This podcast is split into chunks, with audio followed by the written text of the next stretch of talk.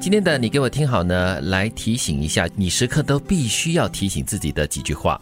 第一，千万不要用年轻时的懒惰和放纵换一生的后悔和卑微。嗯，不然呢，现在的你要跟以后的你道歉呢。对，其实现在我们也不年轻了，我啦哦，但是也不可以懒惰或者是放纵哦。嗯，因为到年老的时候呢，就会跟自己说好、s o r r y sorry，可是已经 no kill。这是人的一个，我不知道是不是可以叫做劣根性，就是我们总是觉得还有时间。嗯，对，所以就放纵放纵放纵喽。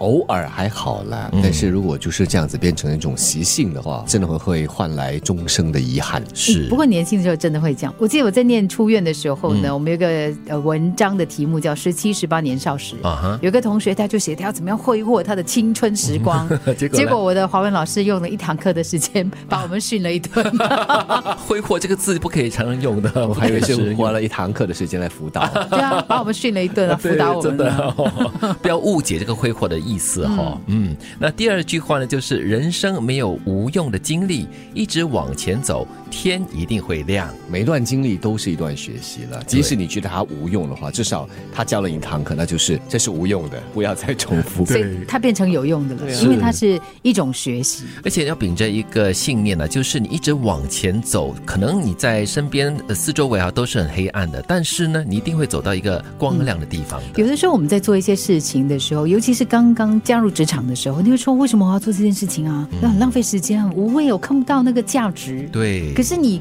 若干年后回头去看，哦，我当时做这件事情，成就了我现在所做的东西。，是，对 这对，些都是一些累积，嗯哎呀，没酝有酿哦，对，没有任何事情是无用的，即使是 刚才我们所说的懒惰啊、嗯放纵啊，它也是一种教训。就好像有些人会问嘛，啊我们为什么要学听写？学听写就是死背硬记这样子，对有啊用吗？有用吗？有同样的用吗这？样写我要习字50啊遍这样子哦对啊，以前对一个字要写五十次啊，对写在那个格子里面。。是。但是就是因为这样子写，在今时今日还记得怎么写。对，嗯如果你不够优秀，你的贵人遇见了你，你也不配拥有， 你也不认得他，你不懂得珍惜跟把握哦哈、对他也不会是你的贵人，因为他帮不了你啊。对，嗯那这句话呢，蛮有意思的。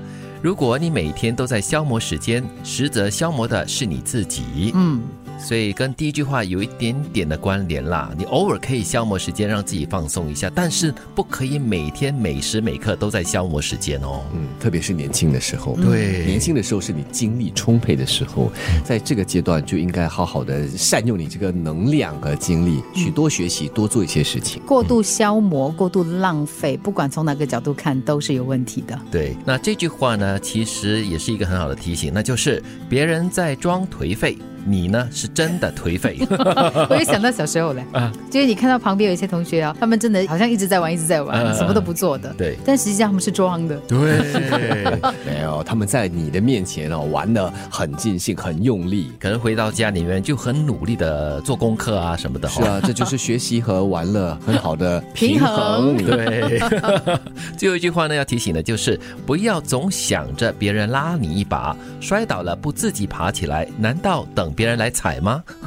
没有等别人再拉，但等是久你久就好。呃，你等久的话呢，就是真的自己就一直赖在这个地上咯，就站不起来咯。嗯，其实你有的时候我们会想说，哎，为什么没有人帮我？没有人帮我。嗯实际上你自己不实力的话，人家想帮你也帮不到的。对。